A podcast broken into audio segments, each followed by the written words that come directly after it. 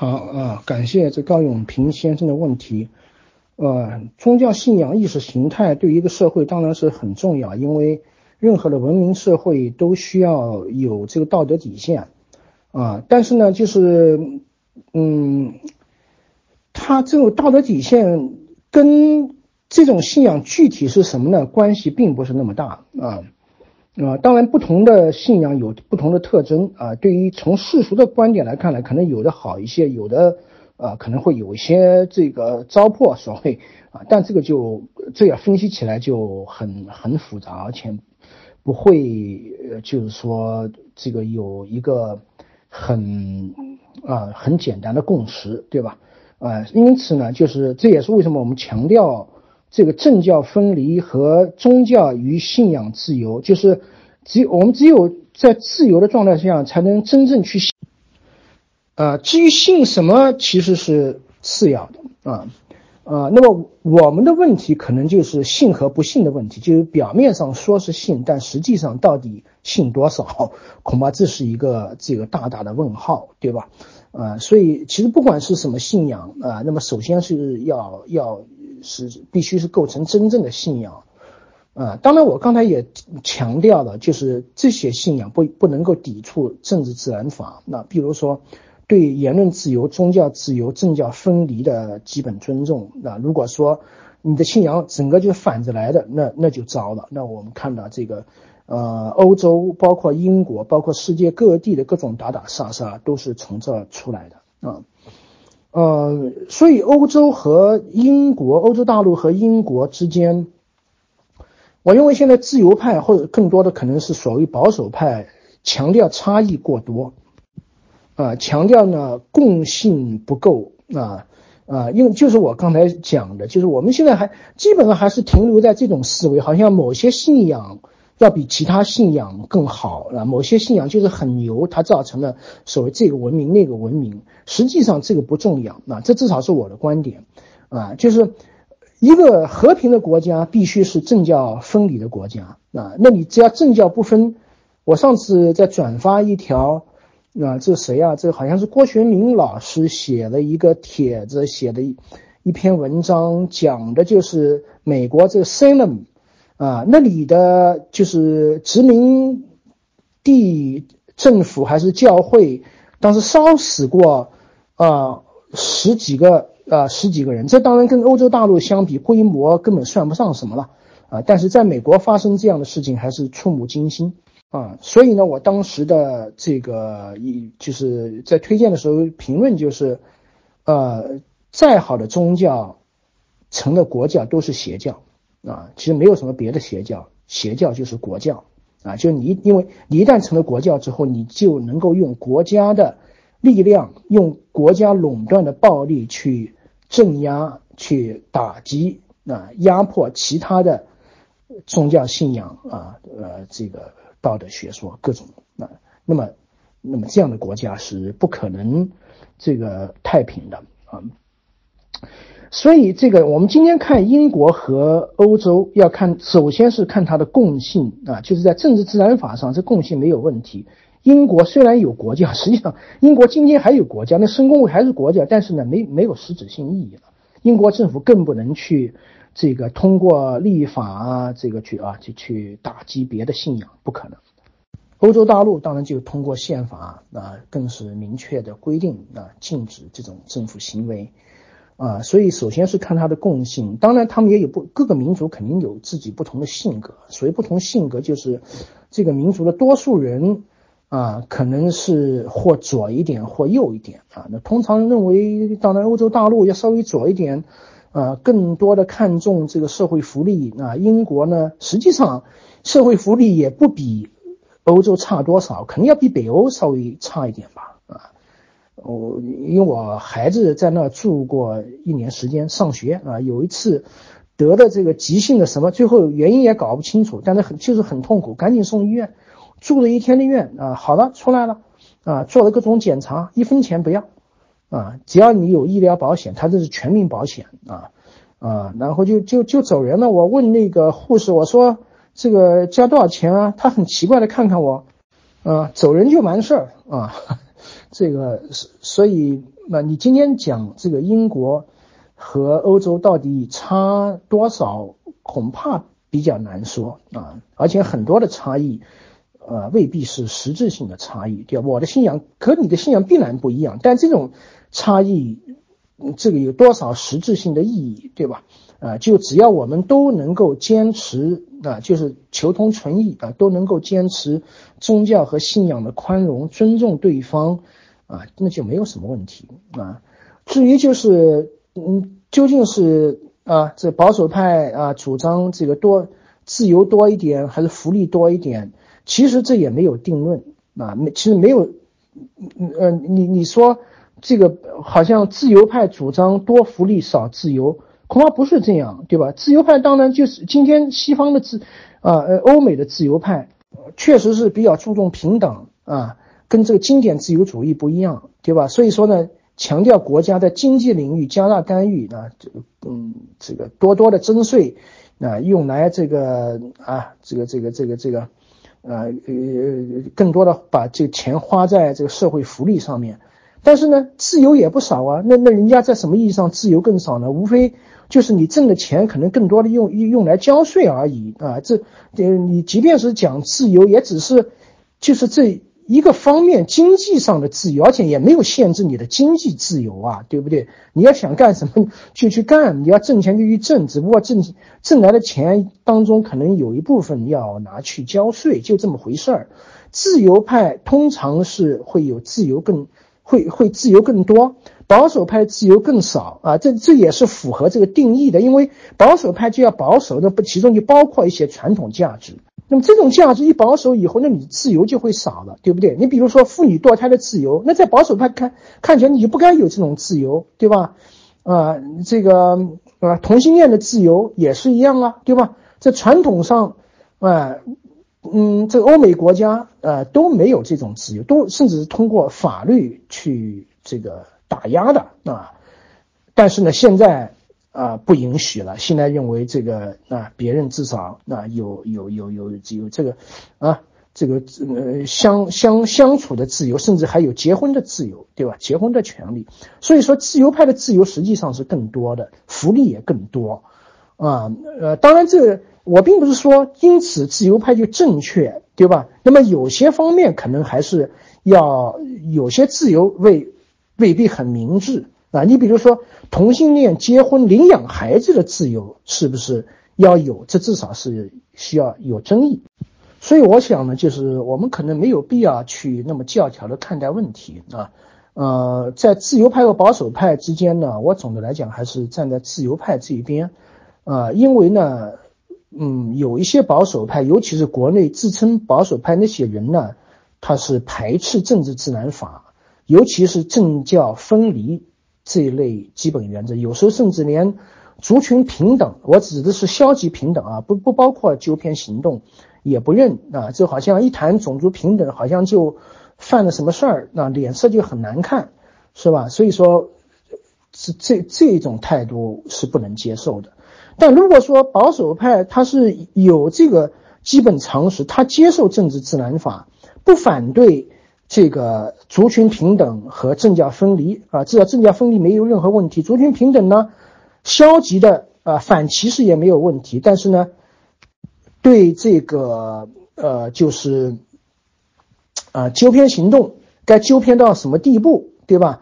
啊，就是在积极平等方面要投入多少，包括人的这种收入平等啊，社会福利要投入多少，这些我觉得都是。见仁见智的问题，你左一点右一点都没有问题啊。所以自由派、保守派本来就是在接受社会契约、政治自然法的这个基本前提下，我是没有什么偏向啊。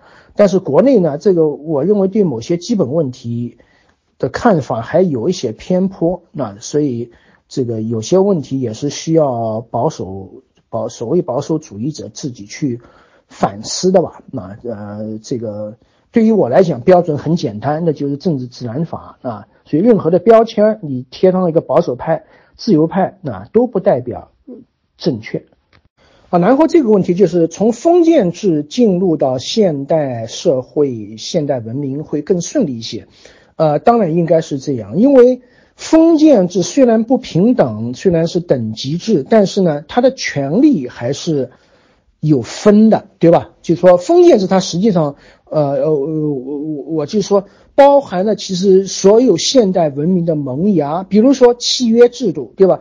封建制就是封臣和封主之间这种等级性的契约，那一级一级上去，那么这样就保证就每一级他的这种权力和地位的不平等，其实都不会太过，不像中央集权大一统啊，就是一个皇帝高高在上，下面都是倒在地上的一片臣民，啊，那么这样的国家呢，就很容易。嗯，变成一种集权啊，就 totalitarian 这种体制，就是没有社会当中没有任何中间阶层能够抗拒中央，那么这样也就不可能实现权力的均衡啊。封建制同时也包含着法治啊，因为虽然不平等，但在法面前，这法不平等，但咱们在法面前还是平等，对吧？这就是双方都要守法，双方都要尊重契约，它也是对双方权利的一种保护。那呃，这个。封主对封臣和封臣对封主的权利当然是不一样的，封臣的义务会多，权利会少。但是呢，封主对封中也还是有义务的。那么这种义务就成了封臣的权利，啊，所以我们从大宪章，从这个光荣革命都能看得很清楚，是不是？啊，就是说，呃，那那么我们看到，就英国这个权力从失衡走向制衡。那就是因为它存在一批大贵族，这些贵族之间如果抱团的话，就足以能够抗拒君主啊。然后呢，呃，这种分权制度，啊，这个逐步的扩大，那包括就是它一开始也有这种小规模的民主，一开始的所谓的 Parliament，现在所说的议会。其实就是指的朝廷或者讲内阁啊，就大家电影上看到，比如亨利八世呃什么还伊丽莎白看到啊，这国王坐在这个这个台这个这个中间啊主持议会，就也就是一张餐桌。做的做了这么一二十个人，他们都是大贵族，对吧？啊，但但是呢，就这表明什么？他这种小型的民主还是有，当然这个民主打引号啊，因为这个实在是太小型了，对吧？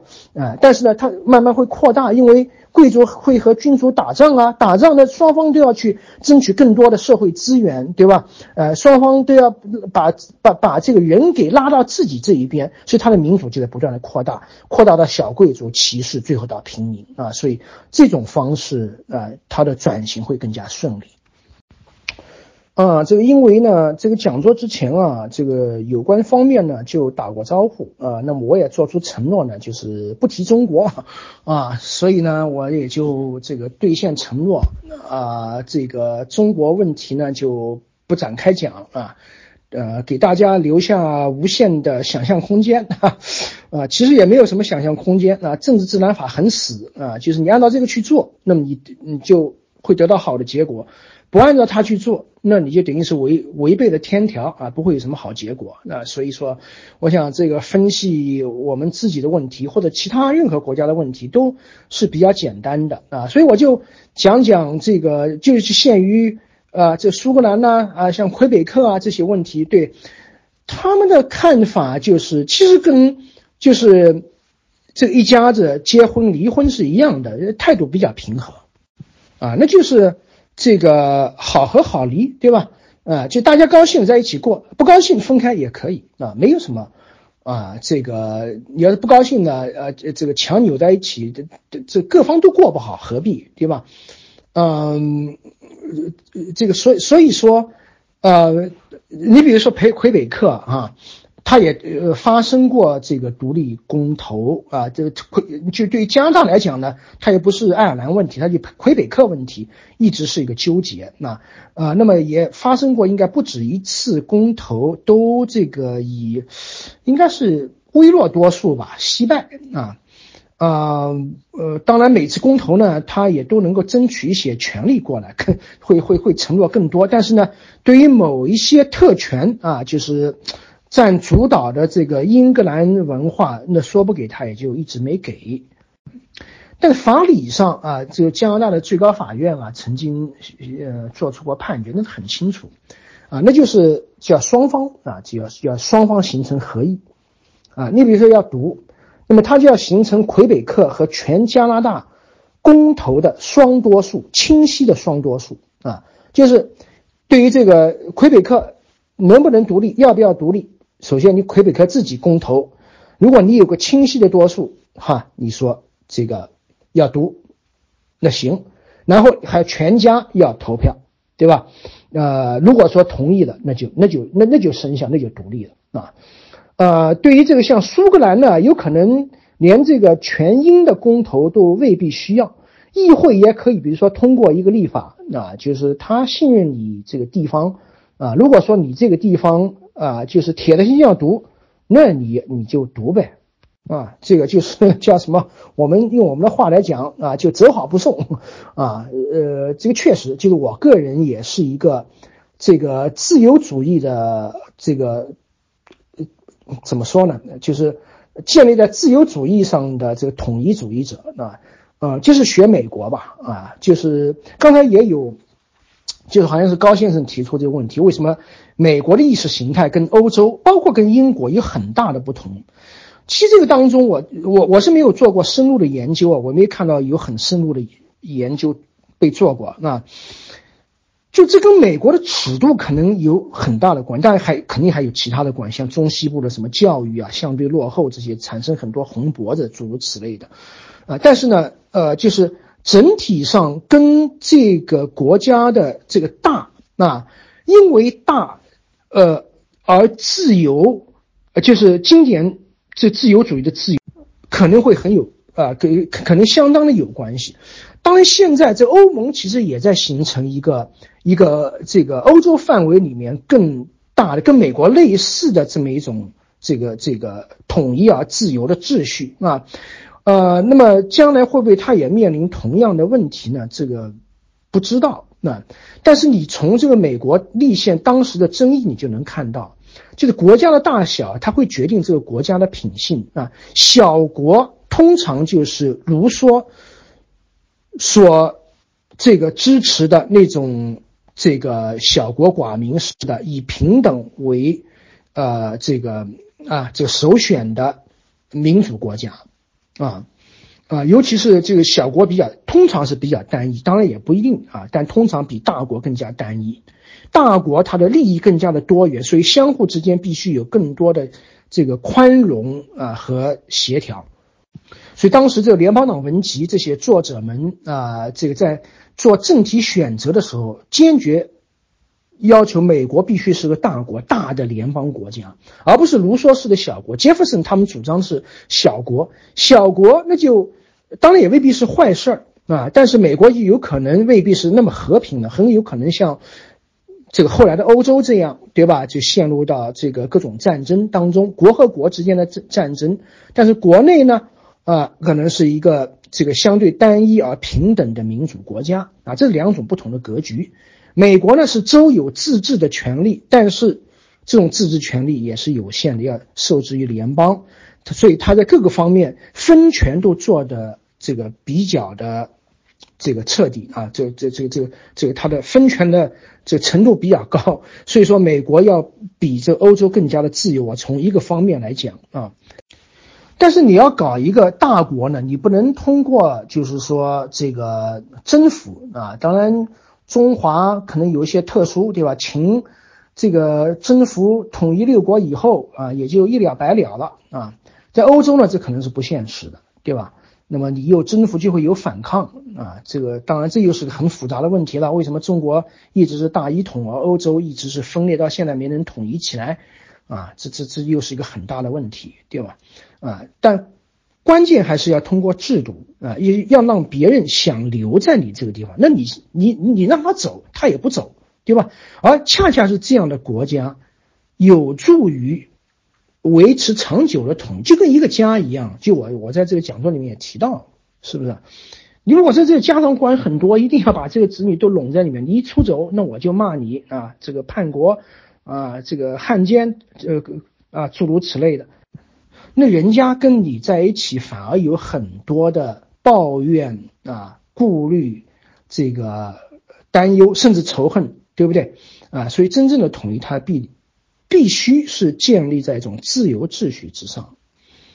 啊，那么在这个之上，我们看到呢，这无论是魁北克还是苏格兰，他最后都都没有都没有出走，对吧？但也不是不可以出，出走也没有什么啊，但是没有，他问题就是没有必要性，对不对？我我成立一个独立国家，最后也就做到这个份上，而我在这个国家生活没什么不自由，没什么不好啊。虽然我们啊，这好像是这个这个呃，大家啊看了都比较顺眼，都讲了法语。啊，或者是我们都信仰的是同一个宗教，更合得来，更谈得来。但是这些说实话都是都是小事儿，哈。呃，这其实这个国家里面，尤其是你保证了什么结社自由啊、信仰自由，对吧？这个你该你爱和谁玩和谁玩，国家管不着你，对吧？这跟独立。呃，这统一没有关系啊，这也涉及就是国家的另一个问题，就我们怎么看待国家？国家是干嘛的？国家不是来给我们提供信仰的，对吧？国家不是来给我们指指出正确道路，国家就是帮助我们来解决吃喝拉撒那些俗事儿啊。这我以前写文章也提到，就为什么是世俗国家呢？就是因为这个国家本身比较俗，你别把国家当做是一个高大上的东西。哎呀，这国家这个这个必须是 要由这个正确信仰的人呢，啊，这有先进思想的人啊，在那领导啊，这这个不是这样，对吧？啊，就就是呃，就就比如说我我这国家需要啊，需要国防，需要治安啊，需要福利，这是国家要处理的事情啊，所以它跟我的信仰啊，跟我的族群啊，跟我的肤色没有关系，知道吗？啊，所以就就是这个，这也是这个。应该是从什么威斯法尼亚条约？我今天还在看这个宗教战争，啊，就是这个，嗯，西方的这个三十年战争到一六四八年结束，结果定了个威斯法尼亚条合约啊。那么在这个之后呢，就是民族国家就成了一个相当于是一种主流思维，但这种思维是很成问题的，它它也为后来什么造成一战、二战，尤其是一战要要要要承担。很大的责任啊，这是对，就是把这个国家给这个定位给定位错了啊。那么我们从这个英国也可以看，从爱尔兰、北爱都能看啊，就是一个国家是必然是多元的啊，就是各种利益、各种信仰、各种肤色、族群的多元，对吧？你不可能做到一个国家百分百啊由这个呃天主教构成。啊，或者是某一派新教构成，或者是黑人或者是白人构成，不可能啊！所以，我们任何国家都会面临不同族群、不同信仰的这种相互关系啊。而最简单的方式就是，国家跟这些事儿根本没有关系，国家必须得平等的去对待不同的族群和不同的呃宗教信仰。对吧？不能够选边站啊，这些东西跟国家都没有关系。那么这样的国家才能太平，否则这个国家永远是不会太。不论你如何切割，你都会发现啊，有多数有少数，啊，不是这个多数这个压倒少数，就是少数去这个这个这个这个啊，呃去去去打扰啊，去去去去啊，侵犯多数，嗯。永远没有太平啊！是这这个，所以说这是为什么我说政治自然法那么那么重要啊！这个就首先呢，它要求我们对国家的定位有一个正确的认识啊。我看林格提的问题就是，呃，这个后来。这个英国议会那些这个搞贿选的人啊，这个有没有被就是问罪？没有，当然没有啊。这这这是呃要问罪，他也是个集体行为，不是一个个人行为。而且说实话，这做的是好事儿，就是把这些呃这个苏格兰啊或者爱尔兰的议员们拉回来啊，能够让让他们在协议上签字儿，最后实现了和平，这是件好事儿。啊，关于这个现代社会人口流动和地方自治之间的关系，呃，这是一个好问题啊。呃，就是现在这个社会这么大吧，它确实对地方自治造成了很大的冲击。有的甚至有的宪法学者啊，美国宪法学者甚至讲，美国联邦制完全就是有名无实啊，就根本说不上什么联邦，因为联邦想管什么事儿都可以，因为它的洲际贸易这个范围太大，联邦永远可以以洲际贸易为借口啊来管他想管的几乎任何事情啊。那么在这个方面呢，是我美就如果从美国最高法院来看，呃，保守派应该是更加注重这个地方自治啊，联邦制，强调联邦权限啊。自由派呢，他认为这个确实。呃，有些有很多的事情，越来越多的事情都脱离了地方管辖，地方管不了，必须由联邦来管啊，所以这样联邦的权限就变变基本上是不受限制，也就是说跟单一制差不多一样。那但是话说回来，呃，讲美国联邦制有名无实，这也夸大啊，太夸大，因为呃。大多数应该甚至说绝大多数和老百姓直接相关的事情，还是地方政府或州政府的事情，对吧？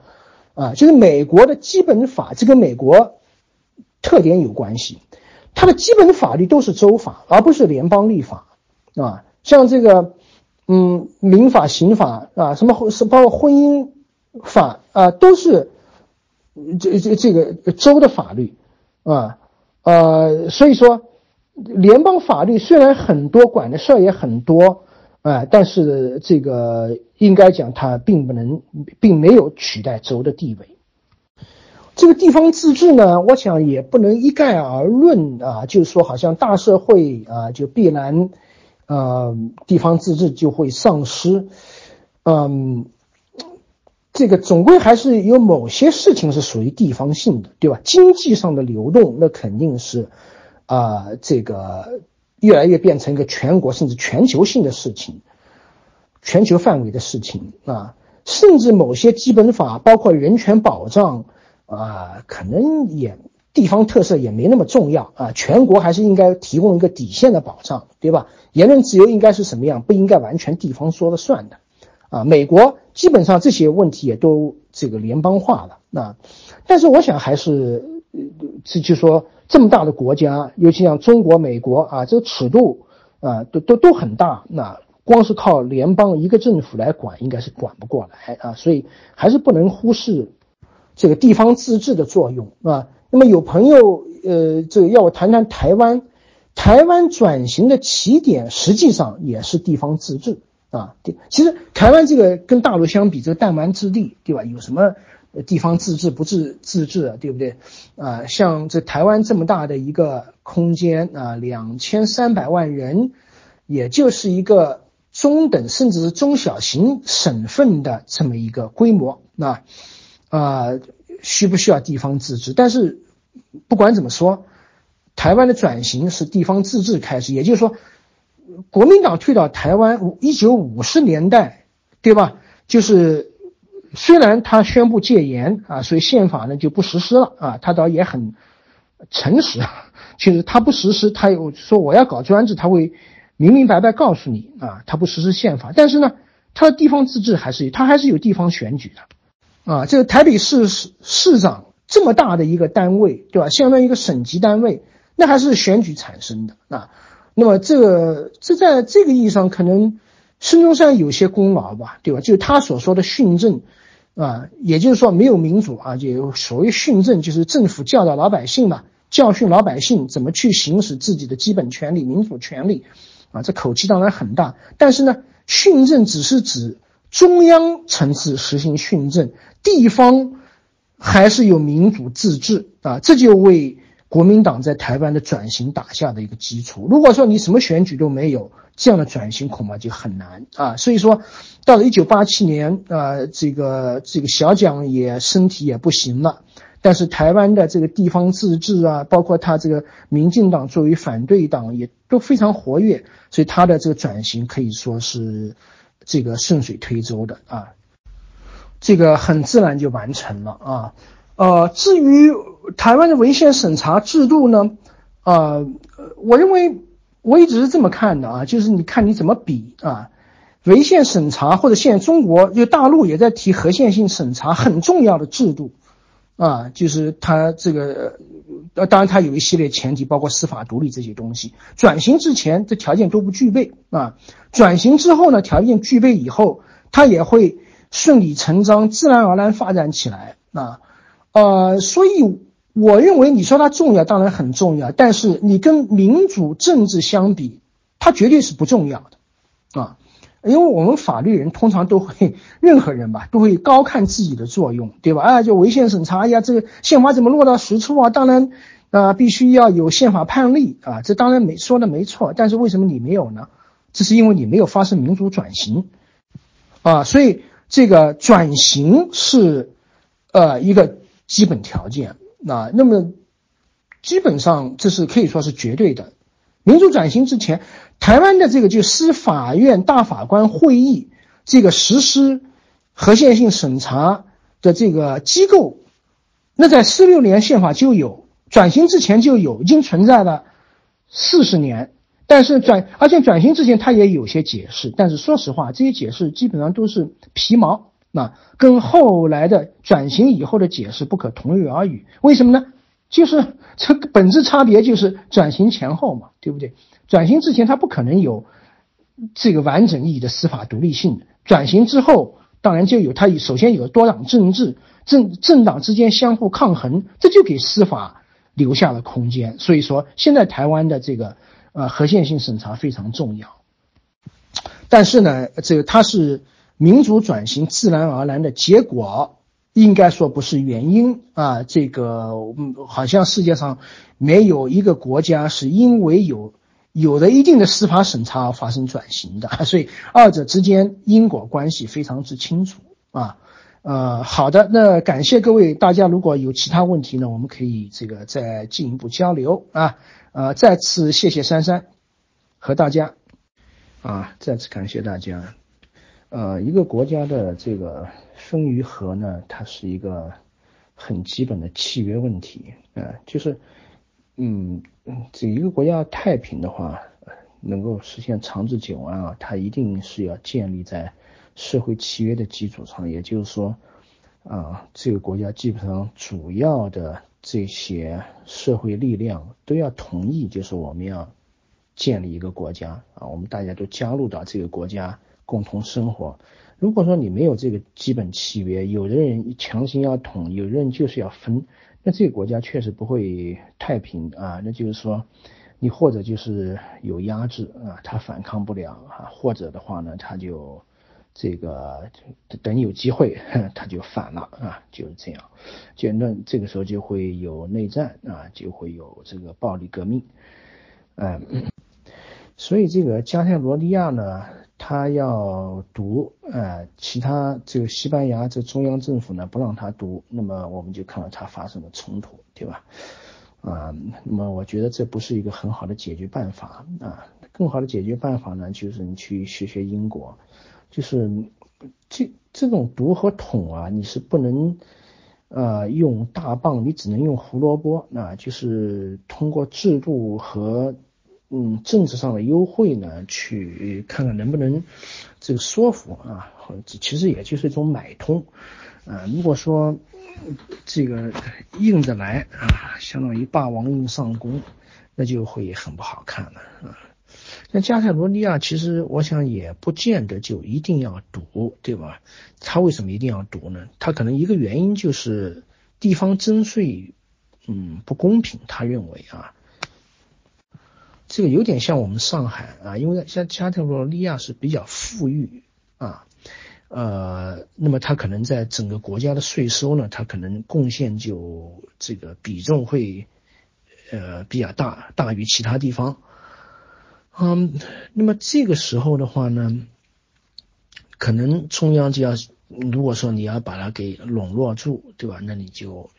可能就要减轻他的税负 啊，诸如此类，就你得坐下来谈。你看这，其实我特别留意那个是应该是前年还是三年之前。加泰罗尼亚爆发这个危机啊，基本上就是另起另立山头宣布独立了，然后呢，中央政府就采取这强行措施，啊，也许他们已经谈过谈不拢啊，但是中央政府就是说，你看到他是这个板着脸啊，以居高临下的姿态啊，告诉你。就是你这么做显然是不合法的啊！我们是一个单一制国家，我们绝不会容许你这种行为发生。我跟你之间没什么好谈的，你就得听我的啊！那么这样的这种处理方式的话呢，就是他基本上是靠压制把它给压服啊。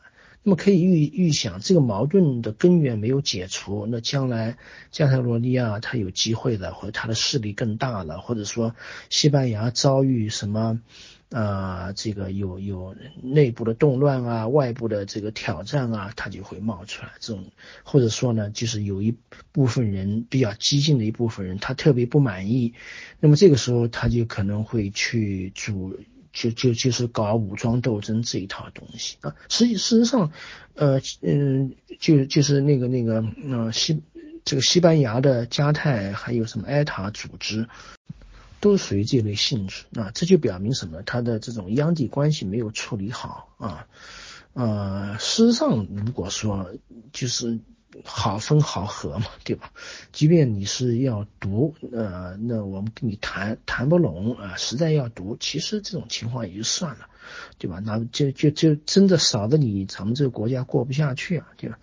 就是回到我刚才说的这个逻辑，就是在这样的国家，这种心态，它反而不太容易读啊。其实有什么矛盾是通过谈判解决不了的呢？除非就是历史上的这种屡次的。这种就是长期的严重歧视啊，或者是这个流血暴力冲突留下了非常糟糕的记忆啊，那么最后他这个就是毅然决然必须要读啊。一般情况他都是可以通过谈判啊达成妥协啊，来这个解决这样的问题，对吧？那么我们看到呃，就是爱尔兰共和军原来也是啊，就是双方呢他。没有谈妥，通常是强势的一方没有给弱势这一方足够的自治和权利保障啊，自由保障啊，呃，这个以为自己强势，什么都能搞定，那么最后人家就给你来搞暴力恐怖袭击啊，这个搞得你也很头疼啊，所以最后这个呃。